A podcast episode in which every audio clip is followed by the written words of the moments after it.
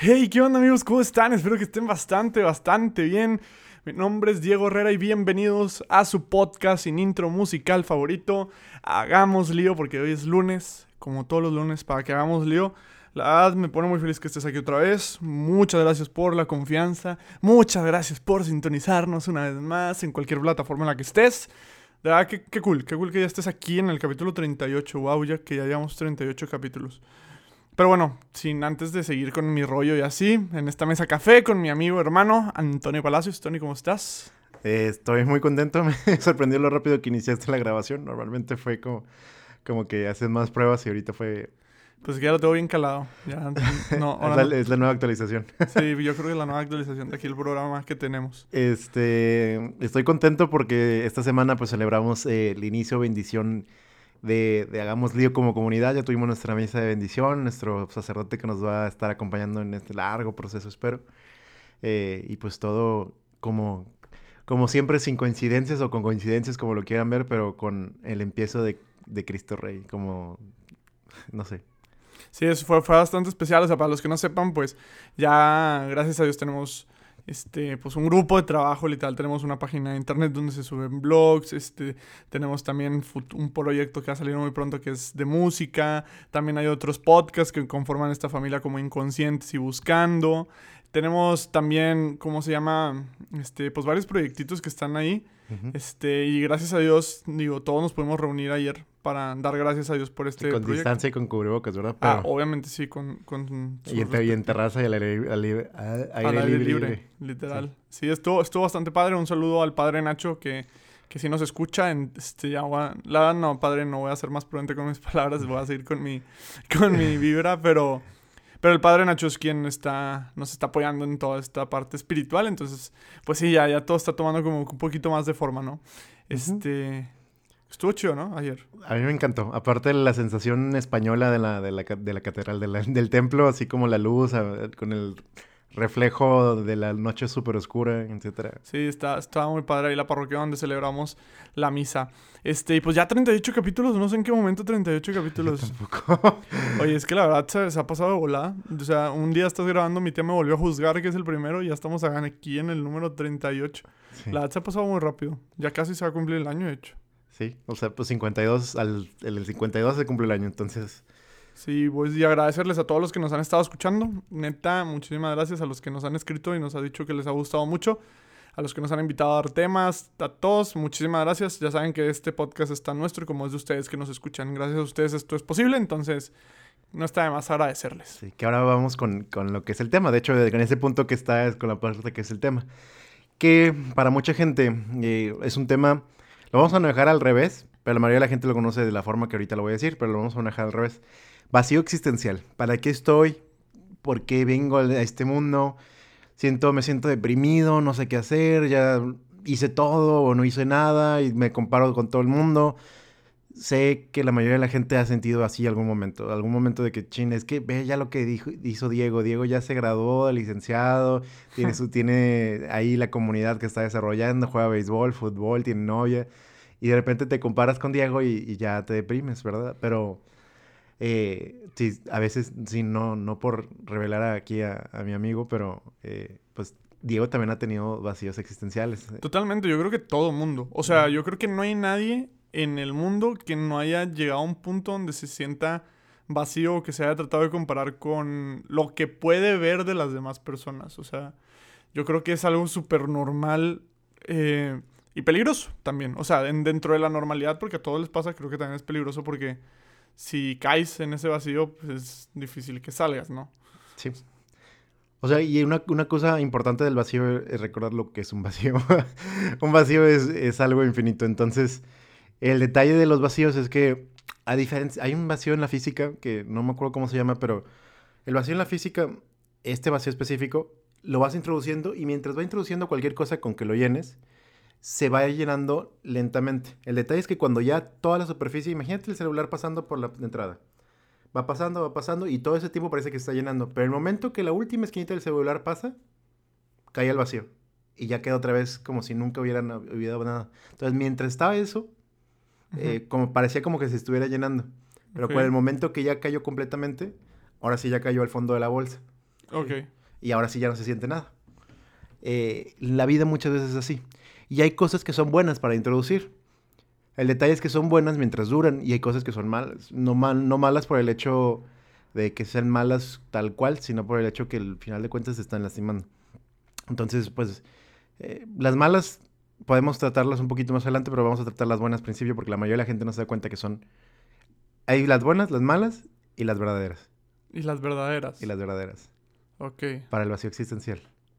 Las buenas, los amigos. Hay, bueno, depende de los tipos de amigos, pero los amigos, ¿qué pasa con los amigos? Que si nosotros llenamos nuestro vacío existencial con los amigos, hay buenos amigos que nos van a acompañar en las fiestas, que nos van a acompañar en las, en las épocas malas, pero ¿qué pasa cuando un amigo nos traiciona, te traiciona? O cuando te alejas de un amigo por la pandemia o por la vida en general, ¿sabes? O incluso un amigo que, que ya tiene novia. Eh, y la, poco a poco la distancia eh, pues va naturalmente, ¿sabes? Entonces, si tu vacío existencial estaba en, completamente en esa relación de amistad o en ese grupo de amigos, se acaba la prepa en ese grupo de amigos y ¿qué pasa? Que cada quien se va a una distinta universidad y tu vacío existencial pues ya cayó, ya cayó otra vez al fondo. Te quedas como estancado, ¿no? O sea, bueno, así lo, a como me lo estás platicando. O sea, siento que te es difícil avanzar cuando te quedas, o sea, cuando dependes de, por ejemplo, en este caso, de los, de los amigos. Digo, yo lo veo con ciertos grupos de personas que, digo, la verdad, yo gracias a Dios nunca fui de, ¿De grupos? de, tener un grupo específico de amigos durante mi prepa, durante mi secundaria, entonces para mí no fue tan difícil el brinco a la, a la carrera, pero sí había grupo, o sea, personas que literal Sí. su, era su grupo de amigos y al momento de entrar a la carrera fue muy difícil abrirse a otras personas porque seguían atrás con su grupo de amigos, ¿no? Sí, y el vacío sigue haciendo, sigue haciendo eco ahí, porque como dependía estar lleno eh, de ese grupo de amigos, en el momento que ese grupo de amigos desaparece, empieza otra vez el vacío existencial, donde es como para qué estoy aquí, ya no, ya no me motiva a salir, ya no me motivo, ya no quiero hablar con nadie, ¿sabes? Entonces, es una forma de llenar ese, ese vacío. Eh, el segunda forma, eh, muy similar, la, pareja, la novia, el esposo. Eh, ¿Qué pasa con la pareja, la, la novia y el esposo? Es que, o una, se hacen relaciones hiper mega dependientes, -huh. donde se llenan completamente uno del otro y todo el tiempo, porque el vacío es grande y la otra persona es una sola una persona. Eh, entonces, ¿qué pasa con eso? Que son todo el tiempo, toda mi atención, todo mi cariño, todo porque tengo que llenar mi, mi, necesidad de cariño, mi necesidad de afecto, mi necesidad de atención, necesidad de hacer algo, porque también quiero hacer algo, no nada más quiero recibir, sino también quiero ir al cine, ir además, lo lleno contigo. Pero ¿qué pasa cuando trato de llenarlo con otra persona? Si la otra persona es igual y con las mismas necesidades, si está enfocada en, en llenar el vacío con la misma pareja, pues son, se vuelven... Match. Sí, sí, bomba de tiempo a explotar de... Sí, porque es que hiciste como que sí. la figura y pues la gente no se está viendo, pero sí, sí entendí. Eh, o al revés, si una de las personas es así, que trata de llenar su vacío con la pareja, y el otro no, eh, ¿qué va a terminar pasando? La pareja se va a ir, la pareja se va a sentir asfixiada, se va a sentir. Cuando se vuelve tóxico, pues, el asunto. Ajá. Que, que, ojo, no porque la pareja se siente asfixiada significa que tú la estás asfixiando, porque puede ser que lo, tus necesidades sean normales Ajá. y la persona, pues, nada más sea muy evitativo, nada más no te quiere de verdad y, y el hecho de que te acerques mucho es como que... Sí. Pero en el caso de que tú sí estés acercándote demasiado, eh, que ya habrá un capítulo para, para reconocer cuándo, cuándo, es lo normal de tus necesidades y cuándo ya es de más. Uh -huh. eh, ¿Qué pasa? Pues la pareja termina buscando otra pareja, la pareja termina alejándose, termina yéndose eh, y regresa el vacío existencial. Ya no, si ya no tengo novia, no, ya no valgo, si ya no tengo pareja. Que sí, que son a veces estas personas que literal no pueden estar solos. O sea, estas personas que terminan una relación y a los meses ya están con otra persona, a lo mejor no de novios, pero literal ya siempre tienen que estar con alguien, que les cuesta estar solos, porque pues llegan estas preguntas. Y que son duras, la verdad, esas preguntas. Y, sí. le, y las evitan. sí, o sea, yo creo que, o sea, o sea, es que yo creo que por lo que a lo mejor esas personas no tienen lapsos de soltería tan largos, es precisamente para evitar esas preguntas que a veces, o sea, son necesarias, pero como que buscan muchas maneras. Pero bueno, sí, X, estoy, estoy entendiendo como que la línea. Sí. Ajá, y, y, aparte de que las evitan, eh, porque a veces ni siquiera es de que tengo una nueva pareja, a veces nada más significa de, tener una nueva conquista, con el, hecho de que, con el hecho que mi mente ya está distraída o mi corazón está distraído, ya con eso. Porque a veces ni siquiera logro que la siguiente persona eh, sea mi pareja, pero ya logro enfocarme de que, ah, voy a, intentar, voy a, inventar, a intentar salir, ya voy a tal, tal, tal, todo el tiempo como intentando sin la oportunidad de vivir esa completa de... Tercera cosa, el ejercicio. El ejercicio es muy bueno y te deja efectos muy buenos. Pero mucha gente lo comprobó en esta, en esta oportunidad de, de vida. Eh, ¿Qué pasa cuando una persona deja de hacer ejercicio y está llenando su vacío? O sea, tú ves gente con regularidad que hace ejercicio y hay gente que lo tiene por hábito, pero hay gente que no lo tiene por hábito, sino que lo tiene por necesidad espiritual.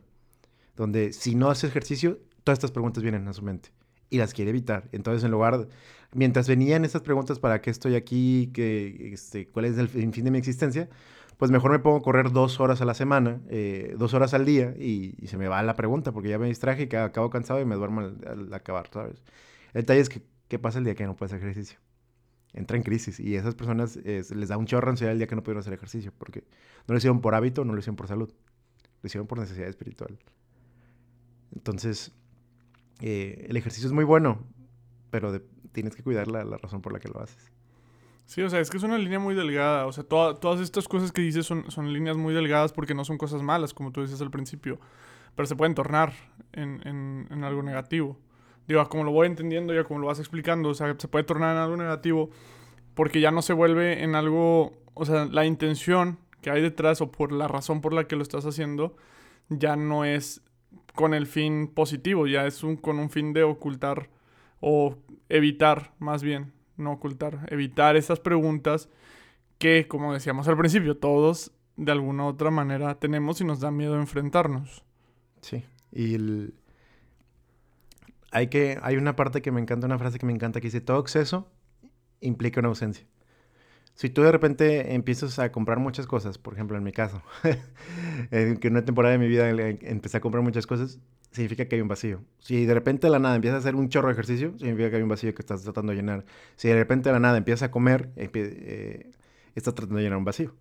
Eh, si de repente la nada te pones en borracho cada fin de semana, te estás tratando de llenar un vacío. Ese vacío que él provocó, que habías puesto tu existencia, tu fin o, tu, o la base principal de tu vida, en algo que te ahorita te está faltando.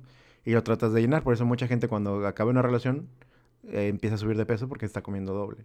O por eso mucha gente cuando... O al contrario. O al contrario. Pero es un exceso de ausencia de sí. Sí, sí, sí. Eh, y el ejercicio, es, el ejercicio es un ejemplo de eso. Eh, ¿Qué pasa con estas cosas? Que son buenas, pero también son terrenales, por decirlo así.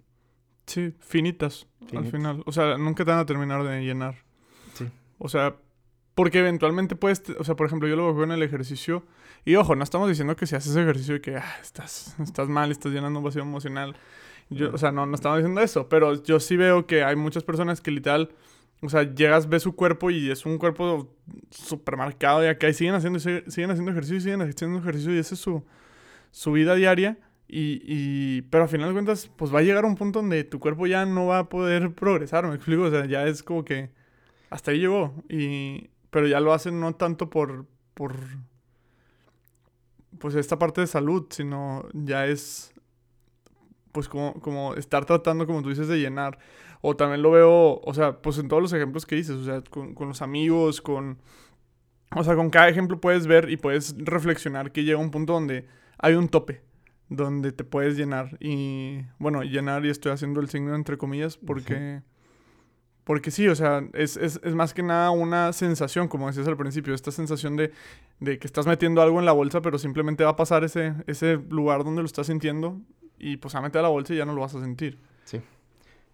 Se vuelve complicado porque nuestro, nuestro empuje, nuestro drive, es la palabra en inglés, eh, normalmente está por la ausencia. Aquello que me falta es lo que me, lo que me mueve. Me falta más dinero, me pongo a trabajar. Me falta sentirme con más cuerpo fido, etcétera, me muevo. Y el detalle del deseo es que el deseo cuando se llena o se cumple, eh, ¿qué pasa? Muchas veces el deseo cuando se cumple ya no nos motiva. Eh, y nuestra madurez emocional y espiritual depende de eso. Decía Freud y que decía, y él, siendo religioso, no, no ateo, religioso, eh, decía, bendito aquel que ha, que ha tenido la madurez suficiente para poder estar pleno en su deseo y al mismo tiempo seguir continuando viviendo. ¿Qué, quiere decir esto? Mucha gente cuando eh, como que se, sabotea de alguna forma. Si tengo la pareja perfecta, ya me aburrí. De que me quiere, demás y demás. Y, y prefiere estar en una pareja que le cueste un poquito más. Una pareja que sea, no quiero decir más tóxica, pero una pareja... Eh, sí, que a lo mejor no es lo que él esperaba, pues. Ajá, pero él siempre, como siempre falta un pedacito, eso le, motiva a seguir en la relación porque es como todavía puede ser mejor la pareja, puede ser mejor la pareja. El detalle de eso, que siempre puede ser mejor, es que como decía Freud, no es la madurez eh, emocional para poder tenerlo, porque es como, madurez emocional es poder, si tengo la pareja perfecta y no me aburro, o si me aburro, comprendo que, estoy mejor así. sí. Eh, tener a la, a la, a la novia perfecta que no, que no te pone el cuerno, que te quiere, que te da regalos, que te, etcétera, etcétera. Y sentirte pleno y decir, ok, estoy bien. ¿Qué pasa con muchos de los sueños? Muchos de los sueños la gente no se da cuenta que está fungiendo de eso. quiero tener el despacho más grande de abogados en México eh, y representar y abrir un despacho en Hong Kong y demás. Eh, trabajas toda tu vida llenando el, el vacío existencial ¿Qué pasa con muchos, muchas personas grandes, muchos viejitos? O unas no cumplieron sus sueños y se, y se sienten súper vacíos existencialmente porque todo lo que trabajaron en su vida valió para puro queso. O lo cumplieron y ¿qué pasa después de que lo cumplen? Vacío completo. Porque ya no, ya no hay algo que les haya motivado. Ya no hay esta motivación y es... Digo, a lo mejor va a ser... Mm, voy a sonar a lo mejor muy mamón, pero todo este club de el club de los 37, de los 37 o 38, no me acuerdo, el, de las artistas que lo tienen todo y a los 37, 38 pues muchos se suicidan, por ejemplo, a mí el que me llama muchísimo la atención porque era un actor que yo literal admiraba, me encantaban sus películas es Robin Williams, que pues literal, o sea, es alguien que tenía todo y por más que tenía y por más que alcanzaba, yo, o sea, digo, no sé qué pasó, ¿verdad? Nunca tuve esta entrevista con Robin Williams para preguntarle qué pasó, pero pues el vacío siempre es más grande. Entonces no le ha sentido, o bueno, yo siento. O sea, y vaya que hizo grandes películas acerca del sentido de la vida. O sea, me encanta Dead Poet, Poet Society. Buenísima película. Pero lo que voy es, o sea, es la esta Sociedad de los Poetas Muertos. Ajá, esa. La Sociedad de los Poetas Muertos, que si no la han visto, véanla, es muy buena película. Este, pero lo que voy a es, o sea, sigue siendo el vacío más grande, que a pesar de que tienes todo, bueno, o todas tus metas o las has ido logrando, no hay un sentido, o sea, las cumples y se acaba. Entonces, está fuerte ese asunto y, la verdad es algo muy normal, o sea, en, en, al corto plazo, o sea, a lo mejor nos fuimos muy lejos en un despacho de abogados siendo exitoso cuando sea viejito, pero por ejemplo, yo lo veo a nivel espiritual la gente que, por ejemplo, dice, bueno, quiero hacer una consagración a la Virgen María. De 33 días. Muy bien, vamos a empezar la consagración. Y es diario, ¿no? Y espera que los 33 días se sienta súper pleno, súper mariano, súper... Sí, y a lo mejor el día que hace su consagración, sí. Pero luego se acaba y, y lo que hacía, o esa regularidad, pues muchas veces muere. O sea, son pocas las personas que conozco que han hecho esa consagración, o al menos que dan testimonio de eso. O sea, yo no la he hecho, en lo personal no la he hecho. Este, pero que, que la logran hacer y que continúan una vida de oración con la Virgen María. Muchas veces la haces y ¡pum! Ahí se acaba. Sí, o sea, de hecho, no, no es por criticar a las personas y lo, quien lo haga, pero el, el, fin de la consagración es consagrarte toda una vida a la persona. Entonces no es como que hago dos, cuatro consagraciones al, al, año. Se vale si lo reiniciaste y perdiste la conexión, pero el, el fin de hacer la, la, la consagración es que lo hayas hecho una vez y a partir de ahí... Sí, sí, sí. Digo, si te sirve como ejercicio, está súper bien, pero sí entiendo tu punto. A lo que voy es, pasa, pasan muchas cosas. Por ejemplo, me voy a usar a mi ejemplo, me encanta usar mi ejemplo. Fue cuando yo me propuse empezar a ir a misa diaria. Y dije, voy a ir un mes a misa diaria. Y fui un mes a misa diaria, cumplí en el mes, y lo que pasó, pum. Pum. O sea, dejé de asistir a misa diaria porque ya había cumplido la meta. Entonces, pasa también en el ámbito espiritual y en cosas mucho más cortitas. Pongo el ámbito espiritual porque, pues, al final de cuentas, este es un podcast católico.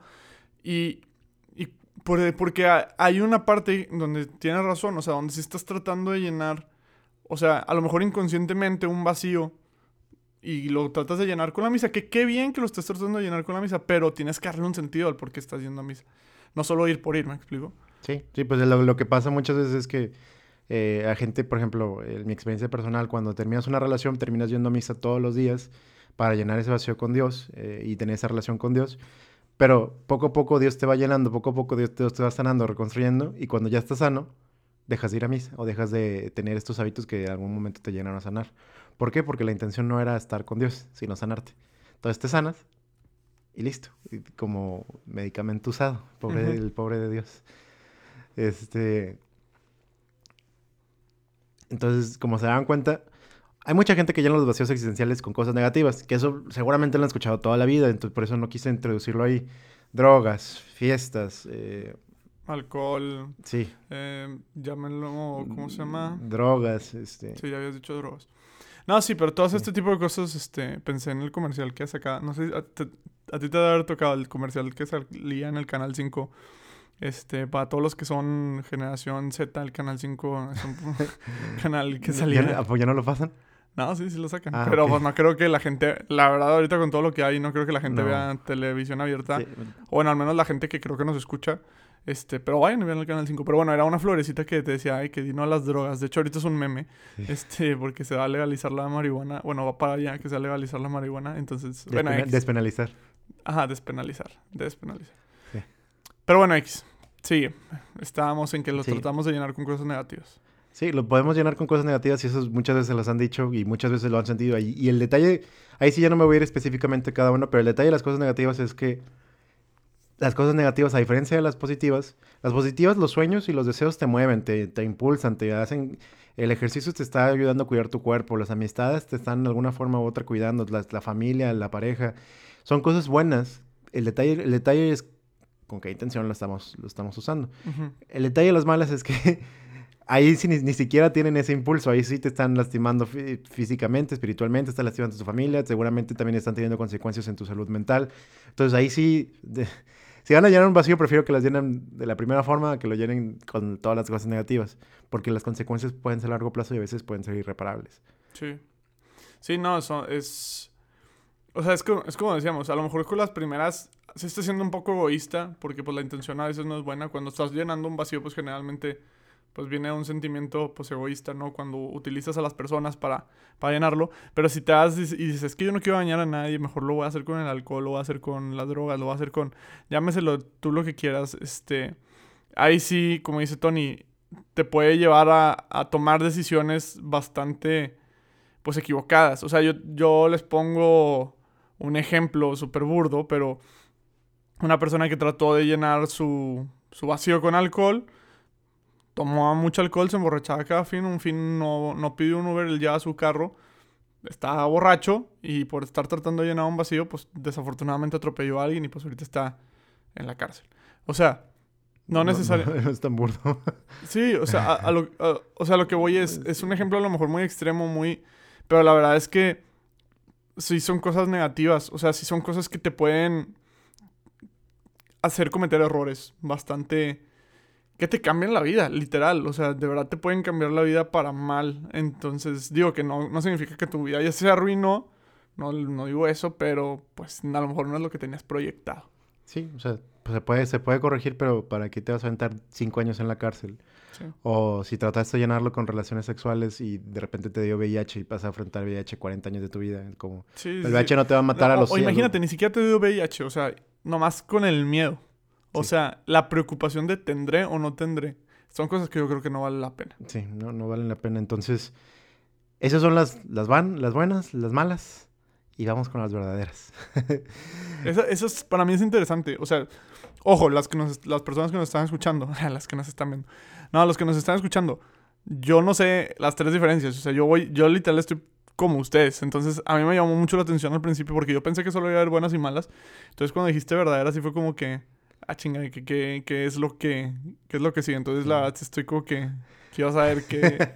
O sea, tengo una idea ahorita de qué son las verdaderas, pero quiero saber Sí, qué como, cató- como católicos es algo que te enseñan siempre. El detalle es aprender a vivirlo. A ver, date. Eh, ¿Te acuerdas de las tres eh, virtudes teologales? La fe, la esperanza y la caridad. Esas son las verdaderas. Esas son las verdaderas. ¿Por qué? ¿Por qué se te ocurre? Pues, pues son las infinitas. O sea, son en las cuales puedes recaer y no. De las puedes. Puedes ir llenándote, llenándote, llenándote y nunca, nunca se acaba. Que quisieras poner un ejemplo. Por ejemplo, eh, bueno, caridad lo vamos a dejar al último, porque es el que se vive en, pre- en presente. Pues, o sea, por ejemplo, a mí me gustó mucho la esperanza. la, y siento que es una de la cual no se habla mucho, de la cual tuve que aprender a la fuerza porque literal un día me dijeron, eh, Diego, este, necesito que, de hecho, un saludo a mis amigos de Día Cadol. Este, de hecho, Rebe fue la que me invitó, Rebe Ra fue la que me invitó y me dijo, oye, necesito que es un tema de la esperanza. Y yo, que, ala, o sea, te manejo muy bien la fe, te manejo muy bien la caridad, pero la esperanza es como algo, literal, solo la escuchas en la canción esta de pintarse la cara. colores. Mi abuelita se llama Esperanza y hoy cumpleaños. Hoy cumple ¿Tu abuelita? Sí, hoy cumple 98 años. A, la abuelita de Tony, a Doña Esperanza, donde quiera que esté, está en Sonora. En Phoenix, Arizona. En Phoenix, Arizona. Sí, es gringa. Sí, bueno, un saludo a, a Doña Esperanza, que se la pase muy bien. En su 98 chavo cumpleaños. No manches. Dios le dé muchos años más. Ojalá nos bendiga a nosotros también a vivir tanto.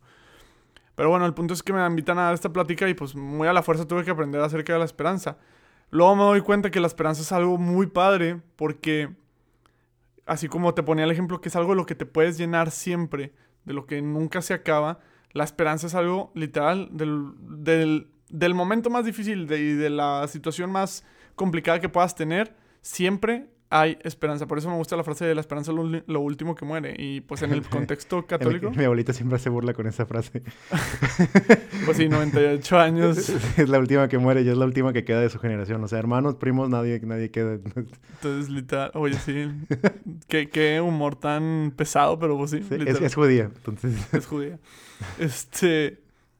Entonces sí, o sea al menos a mí en mi Convertida católica, para ¿Eh? aclarar. ¿Ya, es católica? Ah, excelente. Por eso ha dejado de hablar su familia durante... Desde los 14 años que no habló con su familia, porque se convirtió al catolicismo.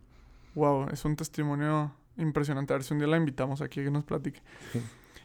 A, lo que voy es, no, no se acaba nunca. Entonces, en los momentos donde yo más me he sentido, donde yo más he caído, donde yo más me he sentido en ese vacío yo siempre tengo, o sea, siempre veo la esperanza como esa rama de la cual me, bueno, más bien esa piedra a la cual me puedo sostener, en la cual puedo construir mi casa y de que todo va a estar bien. Cuando, por ejemplo, ya, ya lo platicaban en episodios anteriores, pero de mis miedos más grandes, este, antes de informarme en todo esto de la vida católica, era morirme. O sea, me, me aterraba morirme. O sea, yo me acuerdo que todavía ya grande, con 18 años, o sea, me daba miedo morirme y de repente me despertaba muy ansioso en la madrugada, iba con mi mamá y le decía, mamá, es que no me quiero morir. O sea, no me quiero morir, me da mucho miedo morirme. Y pues que, o sea, mi mamá, pobrecita, o sea, mi mamá, pues, ¿qué me podía decir para tranquilizarme? O sea, nomás me decía, tranquilo, te queda mucho por vivir. Este, este, a lo que voy es, conforme fui creciendo, me di cuenta, pues, que la esperanza, yo tengo esperanza de que no se acaba el de que me muera, sino va a haber algo después. Entonces, entonces, en todos mis momentos de dificultad, siempre está la esperanza. Entonces, ese es el ejemplo que se me ocurre, creo que va por ahí. Sí. Eh, fe. De la fe. Ah, aquí es que te digo uno con cada uno. No, la caridad la dejamos dejar al último, pero es que ahorita voy a explicar algo. Eh, y fe, fe y esperanza van de la mano. Bueno, eh, es que la fe y la esperanza tienen una... O sea, una... Se parecen, pero tienen una gran, yo creo que, que diferencia. O sea, la esperanza es, es esta espera de lo bueno y la fe es tener la certeza de que lo bueno está. Entonces, esa es una diferencia. A lo mejor podrá parecer este, chiquita, pero la, a mí se me hace muy grande. O sea, porque es muy difícil tener fe, digo, es muy diferente tener fe en Dios, de saber que Dios está ahí, saber que Dios me ama, a de verdad tener esperanza en que me voy a encontrar con Dios. Entonces, son cosas distintas. Yo, el ejemplo de la fe, que, que, puedo, que puedo poner o que se me ocurre en este, cuando yo traté de llenar mi vacío existencial, fue cuando empecé a entrar al catolicismo. O sea que, pues la verdad, yo literal, durante mi preparatoria, pues me fue, ya lo he dicho en el, en el podcast, me fue, o sea, terrible, terrible. O sea, casi que no me graduó. Este... ¿Por qué? Porque estaba tratando de llenar, o sea, antes yo llenaba mi vacío con las calificaciones, me di cuenta que las calificaciones pues no iban a llenar nunca ese vacío, luego lo traté de hacer con las amistades. Eso pasa con las calificaciones es bien peligroso porque luego tienes el niño de 99, llega a la universidad, saca un 84 y ¡pum! se le cae todo. Bueno, nunca fue, nunca fui ese niño, la verdad nunca fui ese niño de que reclamaba el punto cuando tiene que 99 y quiero el 10, pero la verdad no me iba mal, o sea, te, digo, tengo muy buena retención, entonces nunca estudié más, pero pues me iba bien.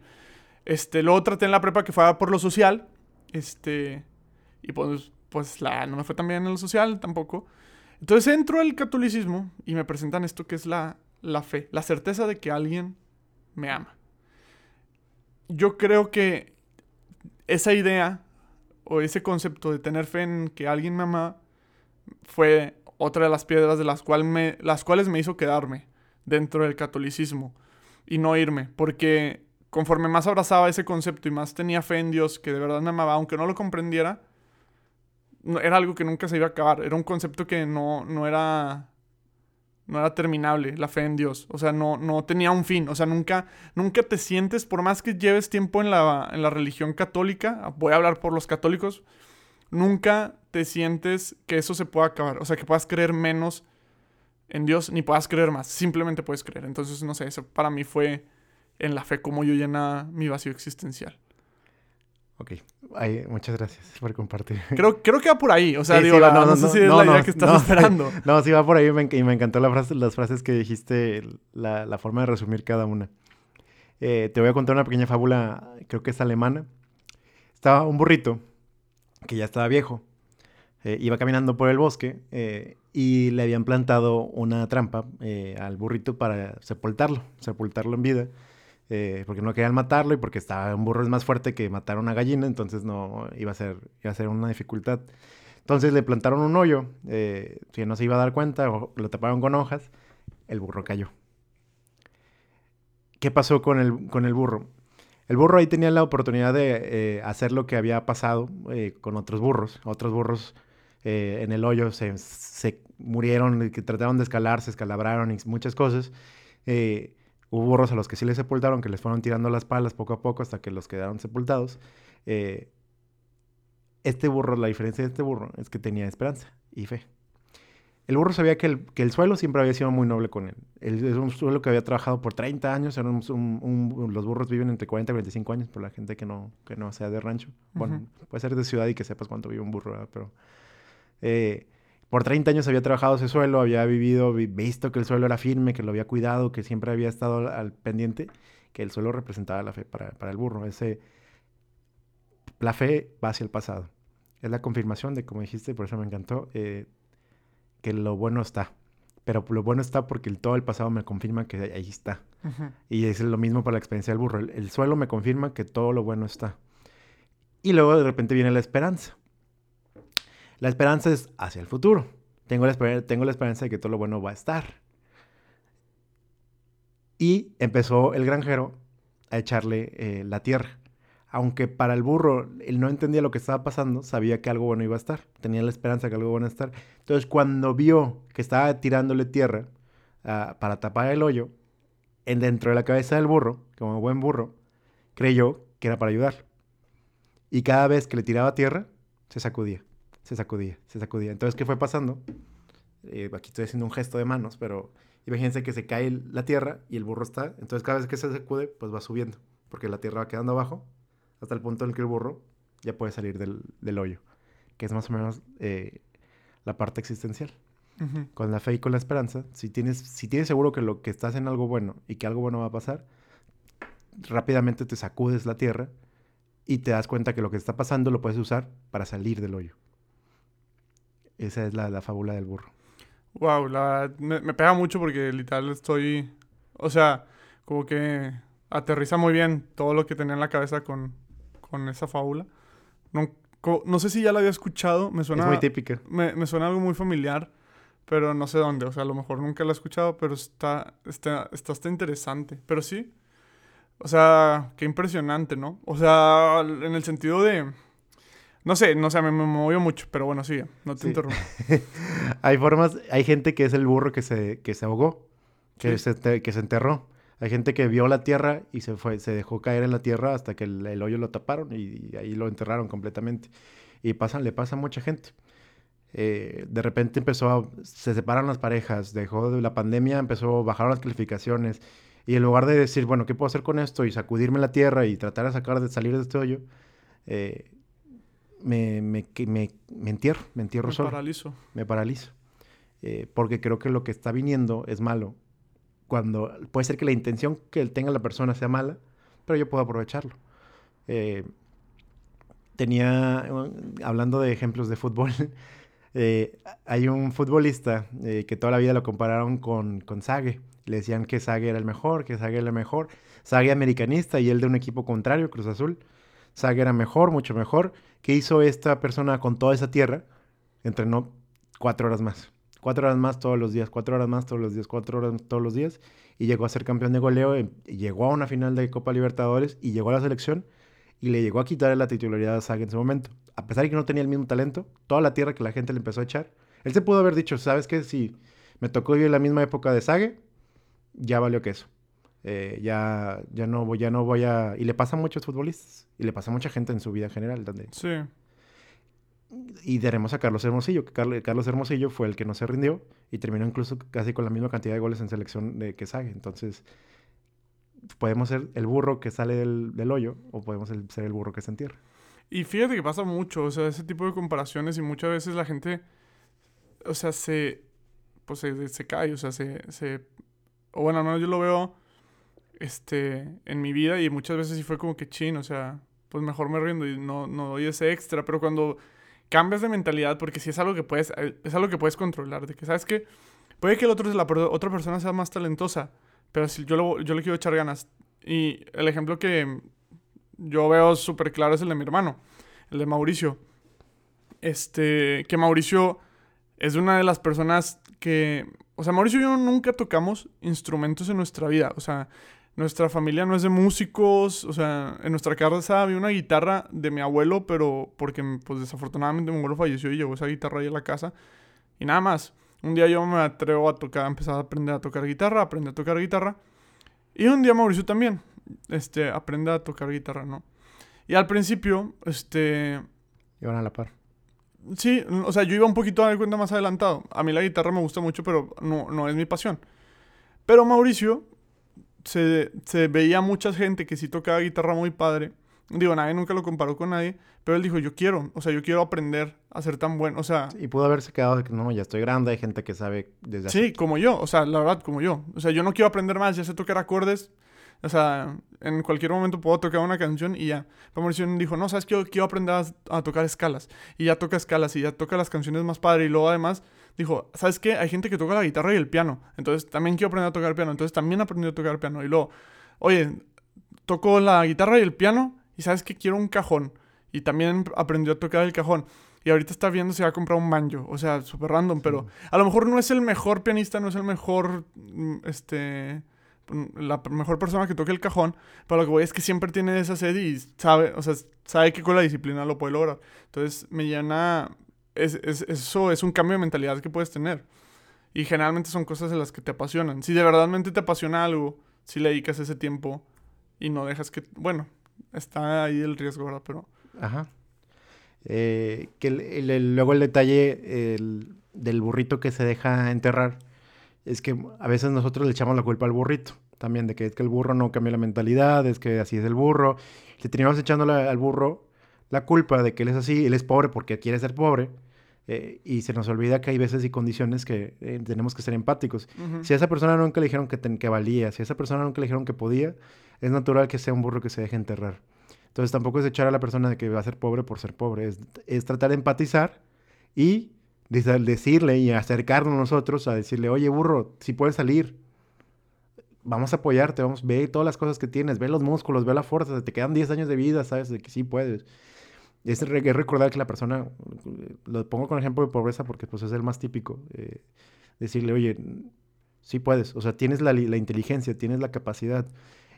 La primera vez eh, que está retratado un ejemplo así en la historia de la humanidad viene en uno de los diálogos de Platón uno de los diálogos de Platón, en aquel tiempo se, se estaba discutiendo sobre si la persona la, era lo que hacía persona, qué hacía la persona persona. Y para los griegos lo que hacía persona a la persona era el alma. Eh, el alma para los griegos era eh, gran parte eh, la racionalidad. Había una parte que explicaban con otras cosas, que es muy similar a la católica, pero de hecho San, Agustín se, declara neoplatónico en su, proceso. Filosófico. Pero, aparte del alma, esa alma racional, ¿quién tiene esa alma racional? Era la pregunta. ¿Qué hace, un, ¿Qué hace humano un humano? En aquel momento, para los griegos, lo que era humano eran nada más los ateneos. eh, si tú habías nacido fuera de Atenas, eres un bárbaro. Y no tenías alma, no tenías nada. Y llega Platón a decirle, espérate. Si yo lo veo igual, si, aunque hable otro idioma, si veo que se comunican, veo que tienen familias, realmente son, no, son humanos. Y es donde empieza el sentido de civilidad, donde son ciudadanos, aunque no sean humanos, aunque sean, son humanos, aunque no sean ciudadanos. Eh, y por la primera vez que lo escribe, lo escribe en el, en el, diálogo, le empieza a decir a uno de sus aprendices, que no me acuerdo el, nombre del aprendiz, y le dice, explícale a esta persona, que era un esclavo, eh, cómo hacer sumas. Y le explica cómo hacer sumas. Y luego le pide que a otro esclavo le pide que sume sin explicarle. Dice, tú le diste, en el momento de enseñanza, tú le diste el alma, le compartiste un poquito de tu alma para que pudiera aprender a sumar. A sumar. Y Platón eh, le hace la reflexión y dice, no, el alma ya estaba ahí. Le enseñaste a usarla. Pero ya estaba ahí. El otro que no le enseñaste, pues no pudo contestar las sumas, pero el alma ya está ahí. Y es lo mismo con el burro. No el, esclavo no tiene culpa de haber nacido esclavo y el burro no tiene culpa de haber nacido burro. Pero sí le podemos enseñar a usar esa alma, que esa alma pues tiene esas tres virtudes teologales. Eh, es fe, esperanza y caridad. La... Fe, esperanza y caridad. Sí.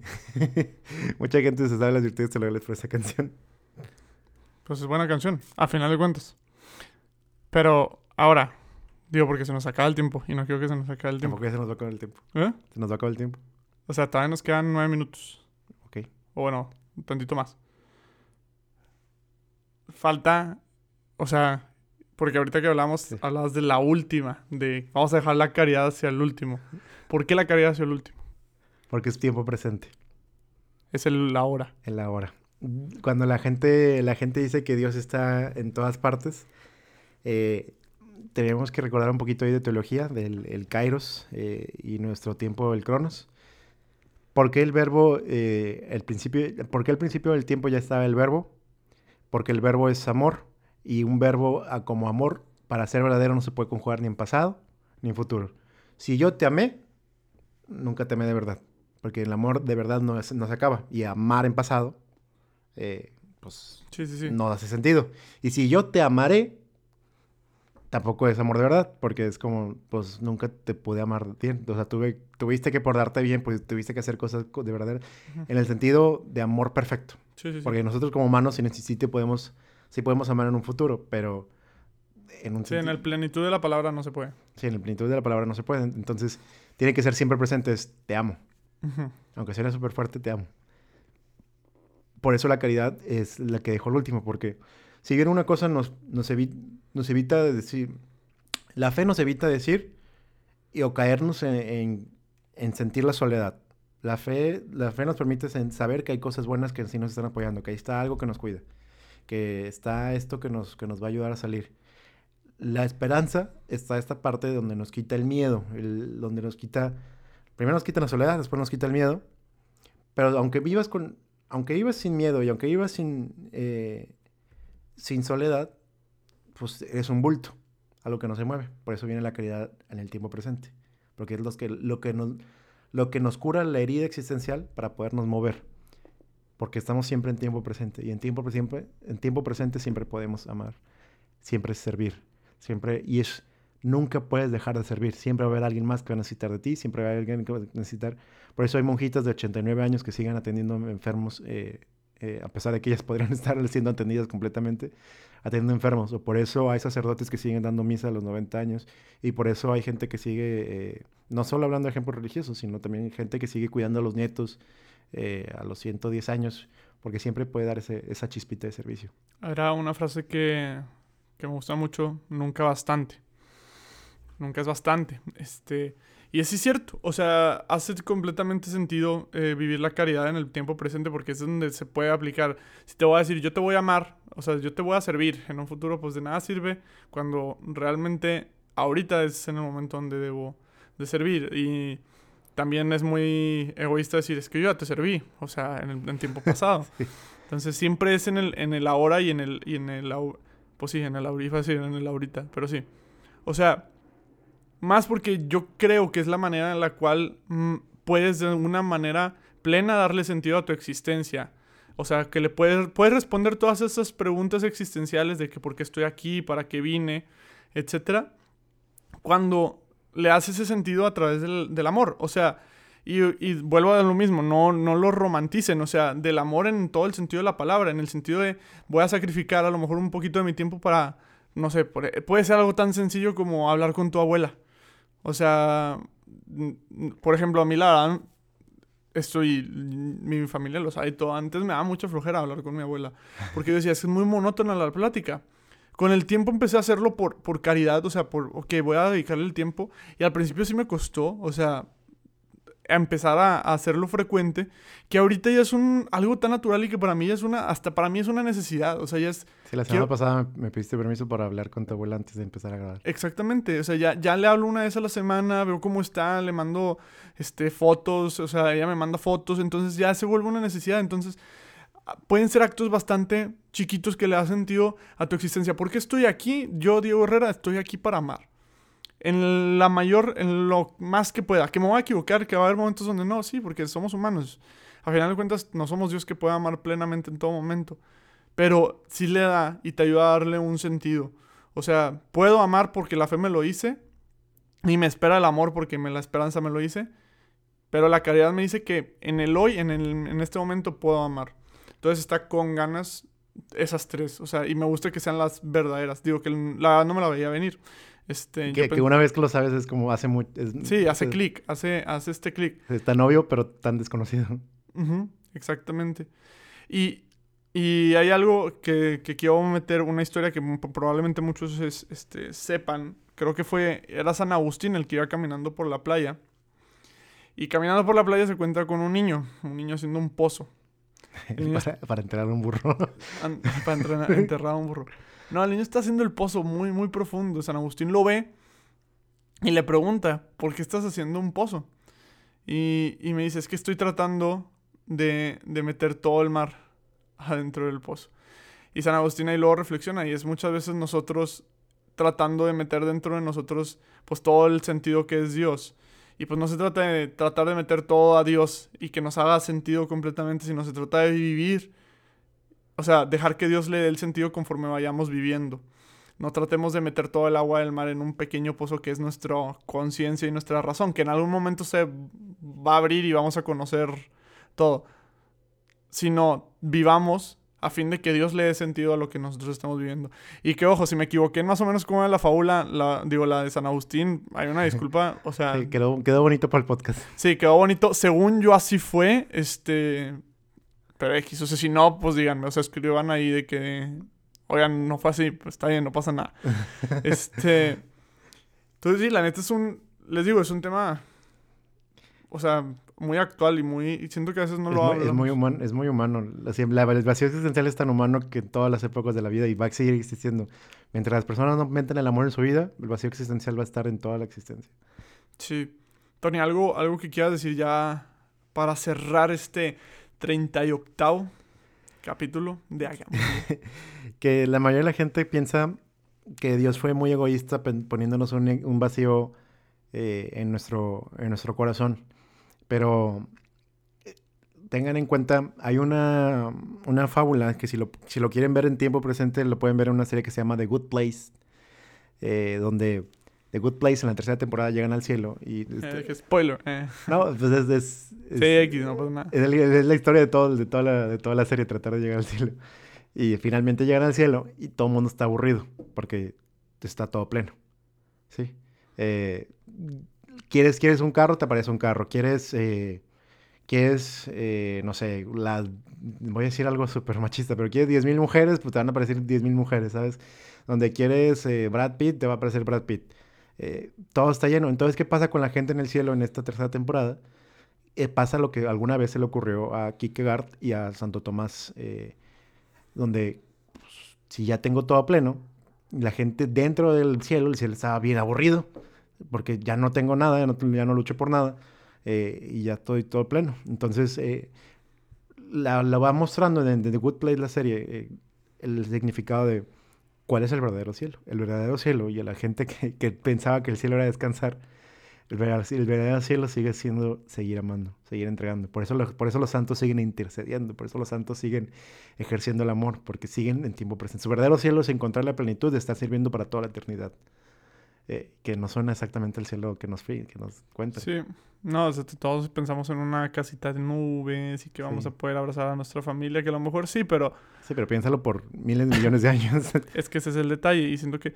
Y es una plática que tuve la vez pasada en el despacho que me decían, pues Diego, es que el cielo católico es muy aburrido, ¿no? O sea, no, simplemente pues ya nomás vamos a estar ahí. Y, les y pues yo les trataba de explicar todo, todo esto, digo, en unos 10 minutos está muy difícil cambiamos de tema eventualmente. Pero sí, o sea, eso, eso que dice Tony y, y yo también, o sea, lo comparto. Tratemos de vivir, no, no, no en una lucha constante por evitar las preguntas existenciales que eventualmente siempre van a estar ahí. En cualquier etapa de tu vida te vas a encontrar con distintas dudas existenciales. A lo mejor no siempre va a ser del de por qué estoy aquí, para qué estoy aquí, pero pues va a sentir el vacío. Sí, va, siempre va a haber, siempre va a haber un porque, siempre va a haber una razón por la cual puedas sentir un vacío. Siempre. Es súper normal tener incertidumbre. Súper normal. De hecho, hace poquito lo hablábamos con los chavos de, de la prepa de USP. Sí, un saludo. Un saludo a los de la UDEM. Este, siempre va a haber incertidumbre. El chiste es darle un sentido a esa incertidumbre, un para qué. Y ese para qué simplemente es de qué manera puedo servir. Sí, de qué manera puedo amar. Que al final de cuentas lo que yo, para cerrar mi participación, era eso. Eh, si quieren darle sentido a su vida, nada más pregúntense qué pueden, qué, de qué forma puedo amar hoy. Porque es una pregunta que siempre va a tener respuesta. Yo creo, creo que, se, que así vamos a cerrar el podcast. Háganse esa pregunta. Esa pregunta que acaba de decir Tony, ¿la puedes repetir? ¿De qué forma puedo amar hoy? ¿De qué forma puedo amar hoy? Y cuando contestes esa pregunta, sal para que hagamos lío.